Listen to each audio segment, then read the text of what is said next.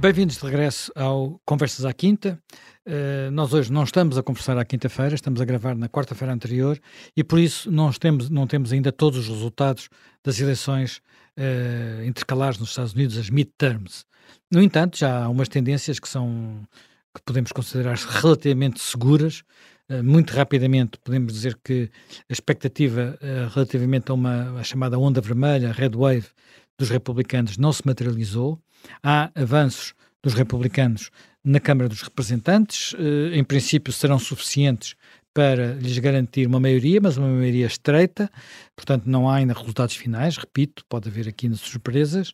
No que, de, no que respeita ao Senado, os, atualmente eh, a inclinação maior é que o Senado poderá ficar ou como estava, ou até um bocadinho mais democrata, portanto, no sentido, ah, está tudo ainda mais indefinido do que no caso da Câmara dos Representantes, mas aí eh, eu arriscaria dizer que os democratas vão aguentar a sua maioria, mesmo que seja uma maioria desempatada pela vice-presidente, Kamala Harris, portanto, uma, uma, uma maioria de 50-50.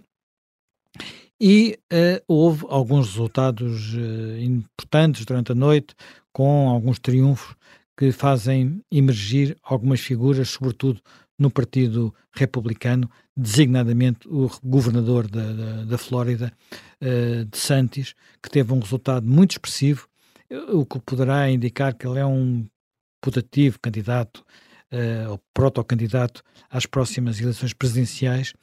Uh, tudo isto num quadro em que uh, se esperaria, se chegou a esperar que Donald Trump fizesse qualquer anúncio na véspera das eleições, ele não o fez, adiou para a semana que vem, mas uh, eu arriscaria dizer que Donald Trump se pode contar entre os derrotados desta, desta eleição, uma vez que os objetivos que ele esperava alcançar não os alcançou e, pelo contrário, alguns dos seus protegidos foram, foram derrotados, uh, não obtiveram de forma alguma os resultados que, que gostariam de alcançar e viu emergir algumas figuras de que ele não gosta muito no Partido Republicano, como uh, potenciais adversários. Já falei de Santos, mas podemos também falar do governador da Geórgia, uh, Kemp, que também teve uma vitória muito folgada, muito mais folgada do que na anterior eleição, e que poderá, e que foi um adversário, esse encarniçado de, de Trump, quando foi a questão das eleições de 2020.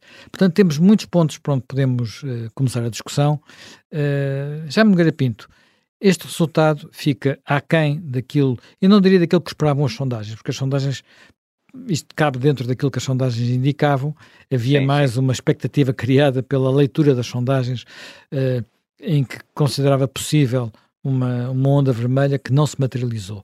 Como é que explica que uh, o, os republicanos, numa altura em que o presidente tem popularidade tão baixo e que a economia está Exato. complicada, não tenham conseguido melhor do que aquilo que eventualmente vão conseguir?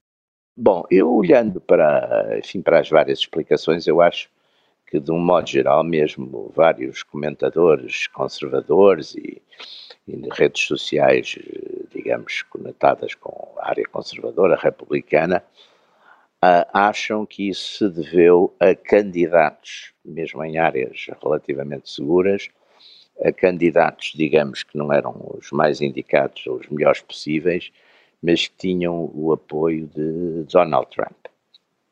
Não há dúvida que uh, é um problema, quer dizer, é um, uh, Donald Trump tornou-se um, um, símbolo para bem e para mal, tornou-se um símbolo de determinadas coisas, para bem e para mal, e aqui parece, não sei, estou, estou a sufragar-me um bocadinho no, no que vi nas opiniões dos Estados Unidos, parece que de facto houve aqui uma rejeição, pelo menos de parte dos candidatos que foram uh, sufragados ou apoiados, apoiados por ele.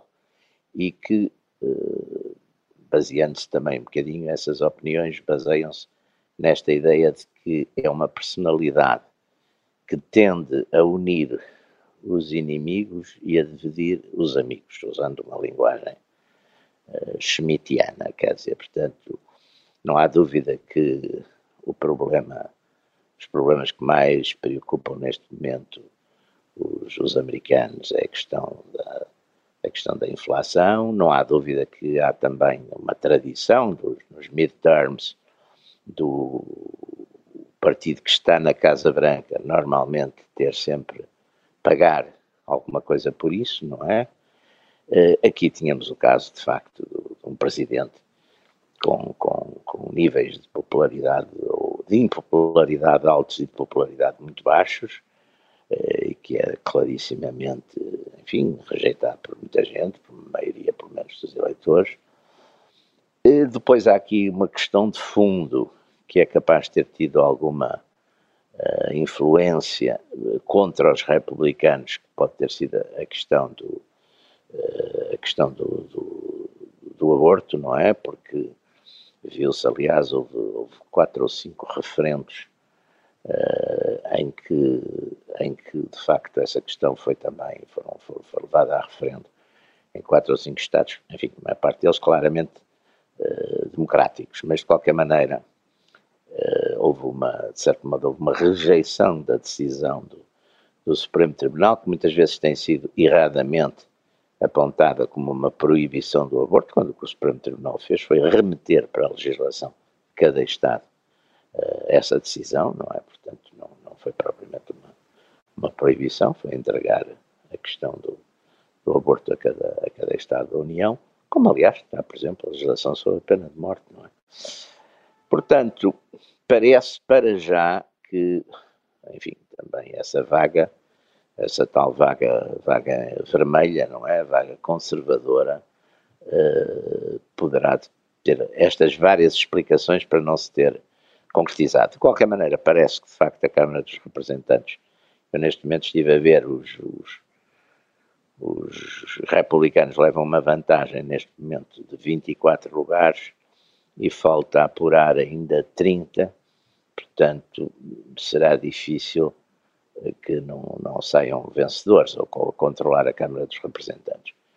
O Senado, enfim, vai ser mais, mais demorado e, sobretudo, vai ter, tudo indica também que vai ter, um, digamos, uma, uma segunda volta, eh, pelo menos num Estado na Geórgia, portanto, só daqui por duas ou três semanas é que saberemos o que é que, o que, é que aí o que é que aí vai acontecer. Por outro lado, também há figuras que, de facto, como é o caso de uh, Ron DeSantis, uh, que emergem com uma, digamos, dentro de ideias que podem ser próximas ou parecidas, ideias conservadoras próximas das de, de, de Donald Trump, mas que não são ideias de Donald Trump, são ideias conservadoras e que Trump, de certo modo, também aderiu a elas, não é? Trump, aliás, é um, é um cristão novo nessas matérias, toda, toda, toda a vida dele, mesmo políticas, inclinações políticas não tinham nada a ver com essa, com essa linha, e, e, e Ron DeSantis faz, que faz uma grande campanha contra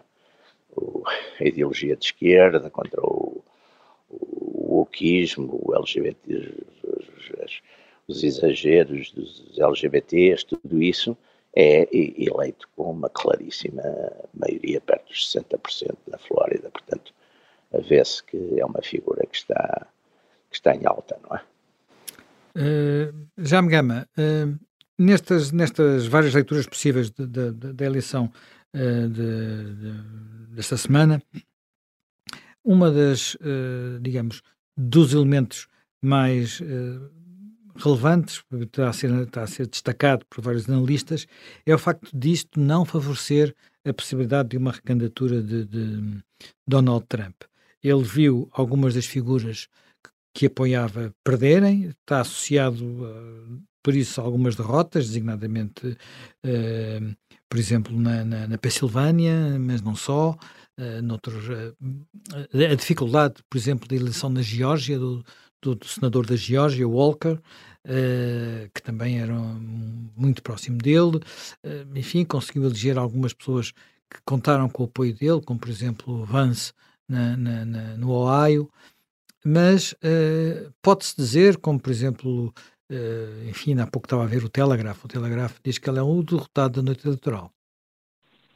Bom, Trump agitou-se muito com esta eleição e também temos que ver se Trump se agita com esta eleição porque quer ter um futuro político, porque quer evitar as consequências do passado político, designadamente os processos judiciais, os processos que ainda estão em curso uh, no Congresso. O Congresso só a 3 de janeiro é que muda de mãos. Uh, portanto, paira sempre essa dúvida. E também a sua agitação em relação a potenciais rivais no, no Partido Republicano demonstra da parte de Trump insegurança, desconforto, hiperativismo. A quantidade de vezes que ele há dois ou três dias disse que ia anunciar a sua recandidatura a presidente e que depois adiou a conferência de imprensa, os ataques que tem feito, por exemplo, ao governador eleito da Flórida, é, tudo isso deixa um pouco pairar no ar a ideia de que, é, digamos, a aposta Trump foi uma época mas que o seu declínio é inevitável. Aliás, muita gente diz que os republicanos uh, em público ainda deixam ficar colada à trampa a sua imagem, mas em privado todos dizem e aspiram, uh, esperemos que Trump desapareça para isto, entrar numa nova era, porque ligados a esta hipoteca não vamos uh, a lado nenhum.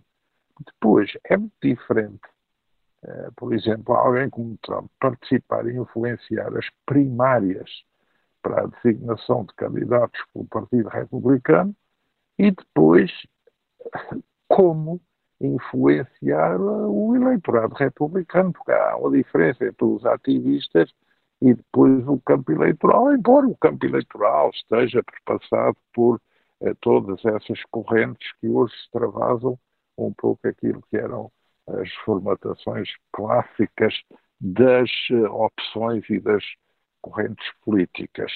E, e aí, eh, Trump, por exemplo, eh, em algumas intervenções que fez na eleição, não nas primárias, ao querer colar-se à eleição, hoje é concluído por muitos republicanos como até tem sido prejudicial ao resultado da eleição. Portanto, será que, será que eles estão em condições de aprender isso, de interiorizar isso? Será que os republicanos. Bom, é, ele é um.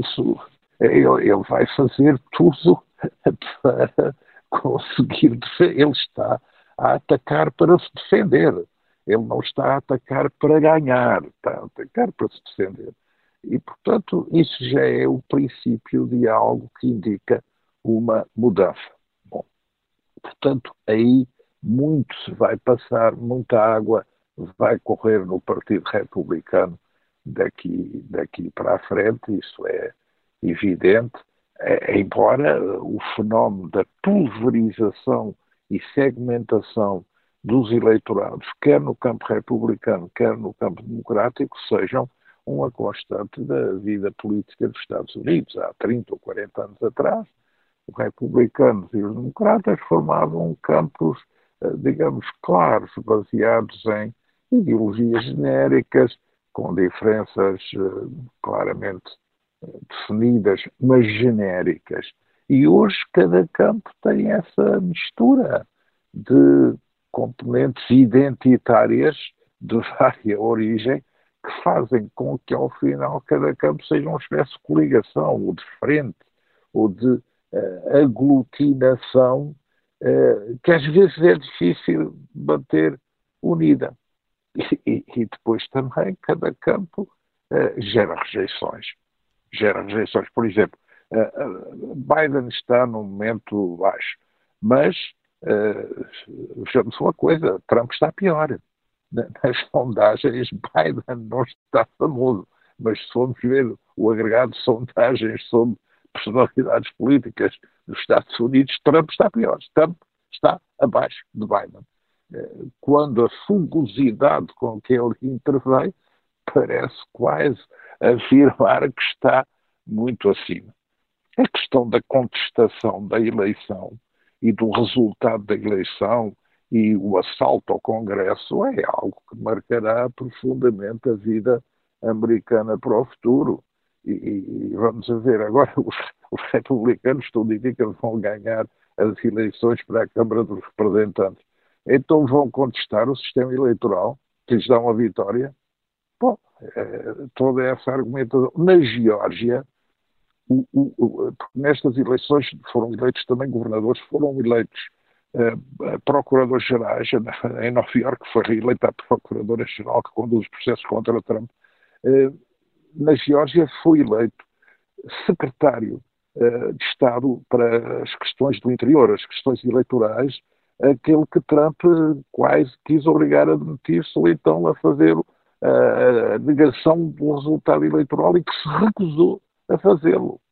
Uh, portanto, aqui Trump também não, não sai muito validado com a reeleição daquele que foi, porventura, o obstáculo mais efetivo a que o resultado das eleições não fosse impugnado, porque as eleições eram eleições que é o próprio Estado que organiza e que é, é, esse responsável era o organizador. Portanto, a questão da contestação aos resultados eleitorais, que é uma coisa nova introduzida na vida política dos Estados Unidos, também um pouco do Brasil agora, eh, é algo que também tem os seus dias contados, porque os sistemas, apesar de imperfeitos, são melhoráveis, mas os sistemas, como se demonstra, dão vitórias a uns a outros e tomaram muitos países terem sistemas como este a funcionar em termos de escrutínio, de transparência, de escrutínio, de fiabilidade dos resultados eleitorais.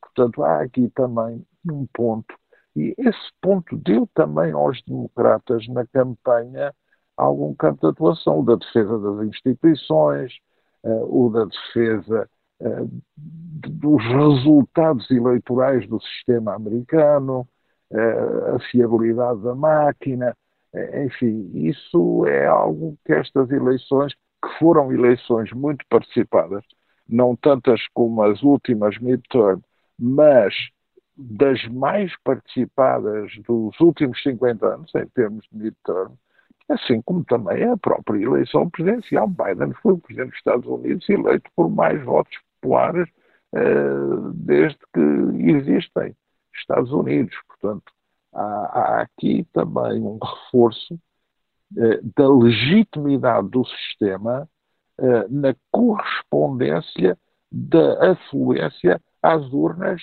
e do voto. Tomara muitos países terem este grau de participação política, este grau de discussão numa eleição que é uma eleição compósita, porque se está a eleger o Senado, a Câmara dos Representantes, governadores, procuradores gerais, secretários de administração, legislaturas em Estado, ou seja, é uma eleição compósita em que temáticas locais, temáticas regionais, temáticas nacionais, novas ideologias, eh, novas fraturas no campo do posicionamento político, cultural, religioso, contribuem para influenciar o voto. Portanto, uma eleição muito interessante, muito complexa, muito participada e muito elucidativa. Estamos a, debater os resultados das uh, eleições intercalares nos Estados Unidos. Uh, já me Pinto, o que é que isto nos mostra sobre o que pode vir a ser o próximo, digamos, os próximos anos. Já se sabe que Biden, em princípio, terá a vida um pouco mais dificultada, os democratas vida um pouco mais dificultada, mas uh, a divisão de poder dentro do Congresso, a proximidade das maiorias, um, uma Câmara de Representantes quase empatada, um Congresso se calhar empatado, isto vai permitir uh, a próxima, portanto, dar espaço aos moderados dos dois partidos ou vamos continuar a assistir àquilo que é um fenómeno uh, que já tem décadas, não é? Não nasceu com Trump, que é uma extrema bipolarização da política norte-americana? Eu acho que vai ser difícil, vamos lá ver, vai ser difícil uh, voltar a uma, digamos, um, nós tínhamos de certo modo uma prevalência, uma, durante, durante muitos anos uh, tivemos uma de certo modo, uma espécie de hegemonia em cada partido daquilo que se poderiam chamar eh, posições eh, mais moderadas. Mas, entretanto, eu acho que o próprio mundo, e, e há pouco estava aí a falar com essa questão que estava a levantar aí com, com o Jaime Gama sobre a questão do, do, do enfim, da contestação das próprias, dos próprios atos eleitorais. É claro que isso é um indício muito perigoso para o sistema, porque, melhor ou pior, em última análise, com mais ou menos convicção, já não direi que haja aquelas fé, aquela fé profundíssima de que, da vontade geral do Rousseau, as pessoas hoje em dia encaram o sistema mais como exatamente um, um jogo, umas regras de jogo que se aceitam e o vencedor ganha, quer dizer, não, não. Agora, neste momento, é que não é só a questão que se põe, talvez mais pelo lado da direita, ou de, ou de alguns elementos na área da direita, de contestar, digamos, a, a, o valor, a seriedade dos atos eleitorais, sobretudo a partir das contagens, que se sobretudo a partir da questão dos, dos votos não presenciais, mas pelo lado também, de, pelo outro lado, começa-se a querer contestar a liberdade de determinadas posições políticas, não é? Fazem-se aquelas referências históricas ao, ao nacionalsocialismo ter vencido na Alemanha eh, eleições, portanto já não seria. Ora, ora, bem, esta contestação àquilo que melhor ou pior, com mais razão filosófica ou menos razão filosófica, de certo modo, é, é o modo de, de, digamos, de indicar ou designar a legitimidade dos governos, eh, essa contestação é de facto muito complicada e muito. Eh, e eu não sou tão otimista no sentido de que uh, isso é uma coisa passageira. Não, não sei se é, quer dizer, até porque há muitos, há muitos, há muitas áreas do globo onde onde ela é real, quer dizer, onde, onde há razões para duvidar disso, onde há partidos que acabam por funcionar quase como partidos únicos, embora admitam contestações. Portanto, eu, eu penso que não estamos, uh, não estamos numa época fácil eh, porque, de certo modo, é capaz de estar a haver uma mudança de paradigma, quer, quer, quer ideologicamente, quer mesmo em termos geopolíticos, em termos, ou seja, a chamada, eu diria que a chamada ordem internacional liberal, não é?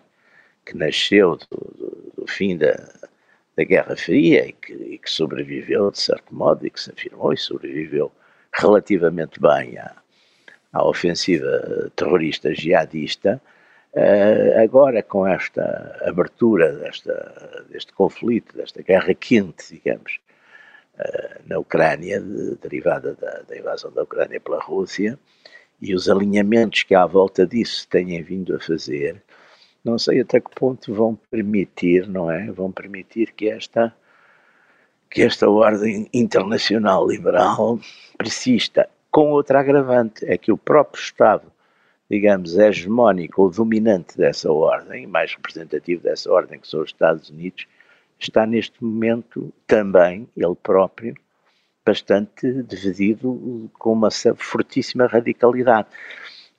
E é evidente que estas personalidades, quer Biden, quer Trump, tudo indica que são personalidades que, enfim, estão, estão de certo modo uh, a caminho de ser banidas da, mas não, as ideias deles não sei se vão ser banidas nessa mesma medida, quer dizer, no fundo Biden, eh, que era um homem, enfim, do, do, do meio, mas que acabou por, por dar uma, uma grande força e representatividade a, a, uma linha mais radical no Partido Democrático, uma linha mais woke, eh, tem, tem, eh, quer dizer, não, não sei se isso desaparecerá com ele, essa linha. E segundo, no caso de Trump, não é propriamente eh, de Santis não contesta muito as ideias de Trump. Aliás, ele terá talvez mais direito a ter essas ideias que o próprio Trump. Agora, o que está em jogo, de facto, é quer em política interna, quer talvez com alguma representação internacional, está uma está de facto uma divisão muito forte nos Estados Unidos. Divisão ideológica, divisão até estatal, que, que, continua, que aliás sempre foi assim, não há dúvida que os Estados do Sul e do, e do Midwest são mais conservadores que os Estados, uh, que a Califórnia, que os Estados do, da Nova Inglaterra. Mas, é. mas isso é para persistir, não é? Jaime Gama, uh, é uma fatalidade esta divisão entre os americanos? Uh, Bom, estão mais polarizados, mas também depois é preciso dar o desconto entre o que é a polarização das mensagens eh, pré-campanha e das mensagens para obter as nomeações nas primárias e até para depois obter algumas franjas de eleitorado e depois o que é também a racionalidade final das condutas e a racionalidade final do sistema. Eu acho que uma das coisas mais interessantes a que vamos assistir uh, é saber quem é que os republicanos vão escolher para liderar a maioria na Câmara dos Representantes e que tipo de política em princípio será uma carta, em princípio será uma carta que vai, vai, vai ocupar Sim, esse lugar. Se, Agora, que política que ele vai seguir é que é mais, é mais.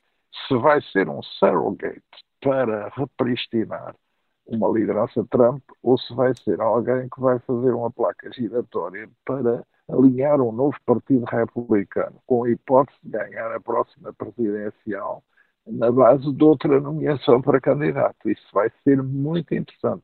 E qual a plataforma? Não há dúvida que com a maioria republicana na Câmara dos Representantes vão prevalecer temas como uh, controle e redução de despesas, tetos de despesa, porventura shutdowns, baixa de impostos, controle de despesas. Depois também as questões relacionadas uh, com uh, a articulação internacional. Por exemplo, os republicanos tendem, na, na, conjuntura atual, os democratas tendem a achar que a Rússia é uma ameaça maior do que a China. Os republicanos acham que a China é e a Rússia não é. mas, na ajuda à Ucrânia, os republicanos vão ser eh, bastante mais seletivos, assim como vão ser seletivos em despesas com alterações climáticas e transição energética e mais uh, reducionistas. Mas na questão da Ucrânia é interessante verificar como até antevendo já um novo Congresso, a própria administração Biden começou a dar sinais de que eh, uma negociação com a Rússia é algo que não está completamente fora do baralho, que a Ucrânia e Zelensky têm que se ir adaptando a uma transição para a negociação e, portanto, já prevendo um novo Congresso. Bom, isso é complicado? Depois, isso é questão... Acha isso complicado do ponto de vista de Zelensky, por exemplo? Eu acho que o Zelensky terá que se adaptar, porque o Zelensky sem apoio já não existe. Não? É? Portanto, aí quem tem os sistemas de armas que fazem Zelensky tem um poder sobre a situação que é um poder bastante grande. É? Zelensky é um porta-voz de algo que lhe permite ser porta-voz, mas não é propriamente um detentor eh, do poder. Isso toda a gente já percebeu e já entendeu.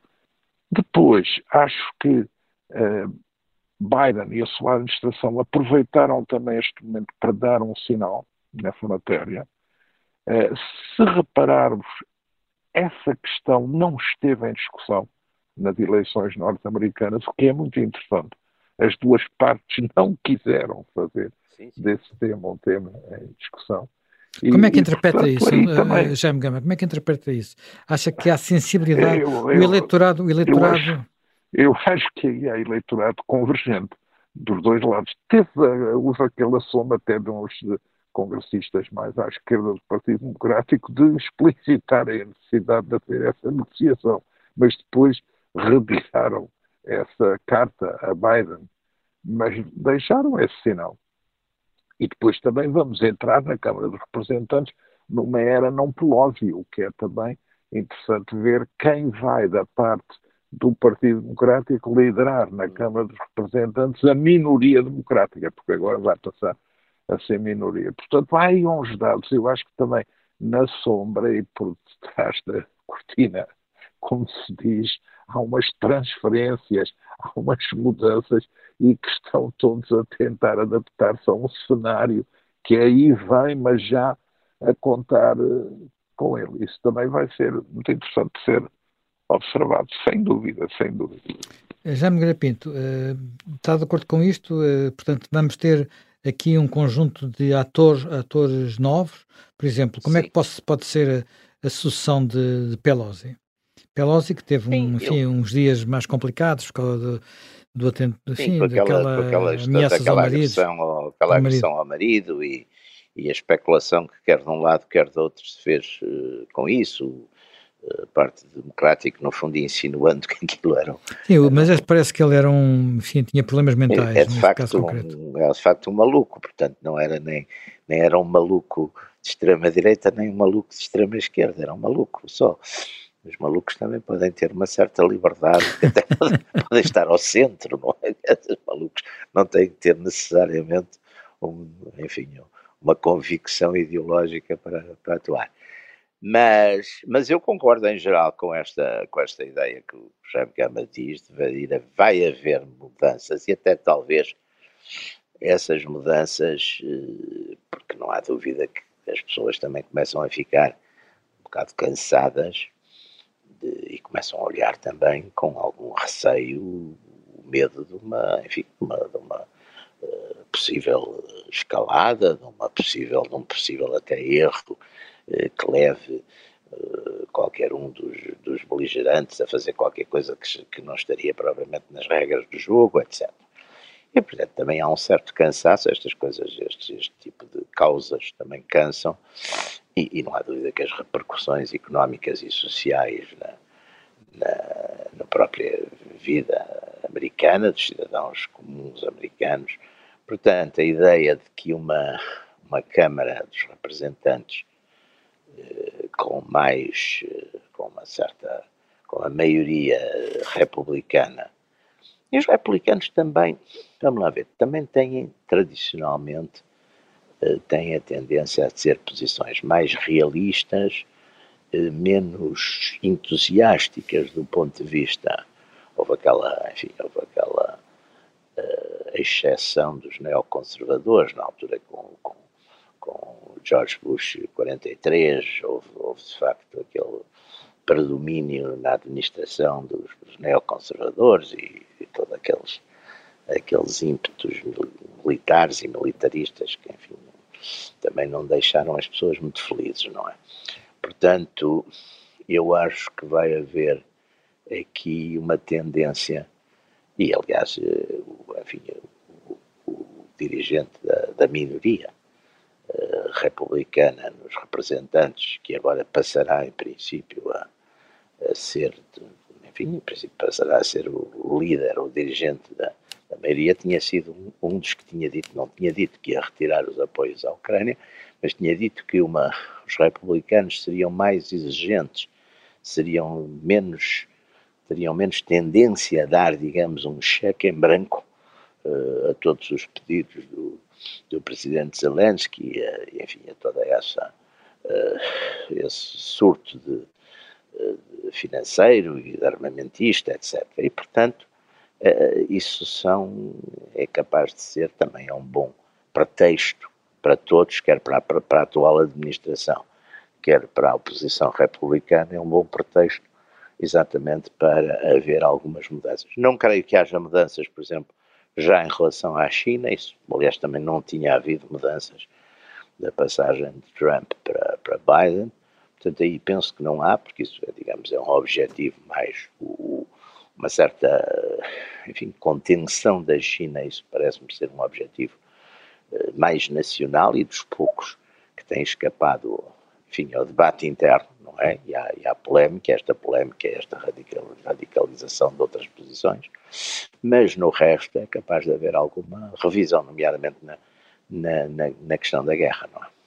Eh, precisamente sobre a questão da guerra, Jaime Gama prevê alterações significativas na, na, na posição uh, americana, uh, nós temos do, dois, dois extremos, por assim dizer. Temos esta posição do McCarthy, mas que apesar de tudo é uma posição de uma espécie de aviso à navegação, e depois temos aquela carta das 30, 30, dos 30 congressistas eh, da, da chamada ala progressiva do Partido Democrata, o que dá a sensação de que as tendências para Bem, eu vou exagerar, o termo parece um bocadinho exagerado de utilizar. Os isolacionistas têm presença nos dois partidos, o que aliás é histórico, não há aqui novidades, mas poderão estar a manifestar-se mais, talvez por causa de um cansaço em relação à duração da guerra. Só que a guerra pode durar muito mais tempo, não é? Sim, isso é verdade, mas uh, na sociedade americana a guerra ainda não se fez sentir uh, de uma maneira verdadeiramente efetiva, porque uh, a economia cresce, não há recessão. A inflação, há uma inflação pesada Bom, mas a inflação, vamos a isso. O, o desemprego uh, está baixo e a criação de empregos é surpreendente na economia americana. E se formos ver a questão da inflação, uh, a tendência da opinião pública americana, os republicanos jogaram bem com isso na campanha, é de considerar que a inflação foi menos provocada pela guerra na Ucrânia e foi mais provocada pelos estímulos por causa da guerra da Ucrânia. Estímulos dados, sobretudo, por causa do Covid. E no momento em que a economia já estava a recuperar e, porventura, justificassem a retirada dos estímulos. Bom, essa discussão foi uma discussão que esteve muito presente no, no, no debate americano. Agora, a verdade é que uh, os Estados Unidos ganharam um pouco a noção de que o Ocidente não pode ser dirigido por Zelensky. Uh, tem que haver uma responsabilidade global dos Estados Unidos na relação com a China por causa deste conflito e a China, se é certo que se comportou como se comportou em matéria de Taiwan, mas em, em relação uh, à questão da Ucrânia, de quem é o principal, de quem é o principal parceiro comercial, a China já tem vindo a dar sinais que condena a atitude russa quanto ao uso de armas nucleares táticas, à ameaça do uso de armas nucleares, tem tido cuidado em dizer que não está a fornecer armamento à Rússia para intervir na Ucrânia. Portanto, há aí também esse fator que pondera. E depois há o fator que me parece interessante, que é o dos Estados Unidos e a Rússia terem aproveitado esta ocasião para dizer que têm canais abertos e que estão a negociar uh, os tratados estratégicos, portanto, uh, o prolongamento que tinha sido cedido uh, sobre o, o START está ao mesmo tempo a ser acompanhado por uma negociação que é altamente importante, porque é a negociação sobre os grandes sistemas estratégicos nucleares eh, e, ao mesmo tempo, tudo indica que há canais abertos para também discutir a questão da Ucrânia e para ver até que ponto uma solução é possível. E, e, e que, obviamente, há também a articulação disso com os europeus e a articulação disso com o governo ucraniano uh, atual, que naturalmente eh, vai ter que eh, aceitar o que for a lógica da sua capacidade militar efetiva. É certo que essa capacidade militar, com apoio externo, tem permitido à Ucrânia reganhar posições na confrontação com a Rússia, e a Rússia tem perdido imenso do seu prestígio internacional as viragens internacionais têm o próprio cuidado do Irão a desvincular-se a, a posição da China. Isso é tudo resultado do que é o fracasso das Forças Armadas russas na condução e na execução das operações militares na Ucrânia. Isso também é um sinal ao mundo. E, portanto, uh, a Rússia vai agora preparar-se para o inverno.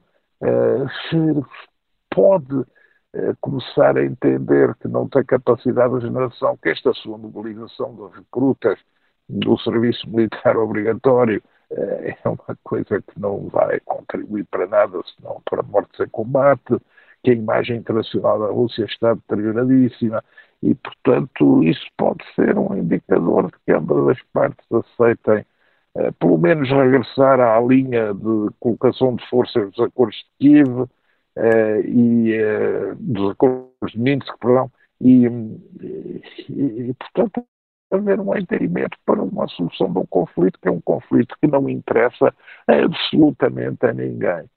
Absolutamente a ninguém, porque perturbou a comunidade internacional no que era o fim do Covid, a necessidade de recuperação económica, de estabilidade, prejudica todos do ponto de vista económico, comercial, do investimento e até impede, na verdade, uh, um combate efetivo às alterações climáticas que obriga a buscar sistemas de uh, eletroprodução que estavam a caminho de ser abolidos. Portanto, tudo ao contrário do que devia ser. Portanto, pode ser que haja a possibilidade de uma negociação mais, mais, mais aberta, efetiva assim. e mais realista. Bem, nós, entretanto, acabamos o nosso, o nosso tempo. uh, haveria mais temas para, para abordar. É uma, uma eleição gigante, com muitos casos. Vamos regressar dentro de uma semana.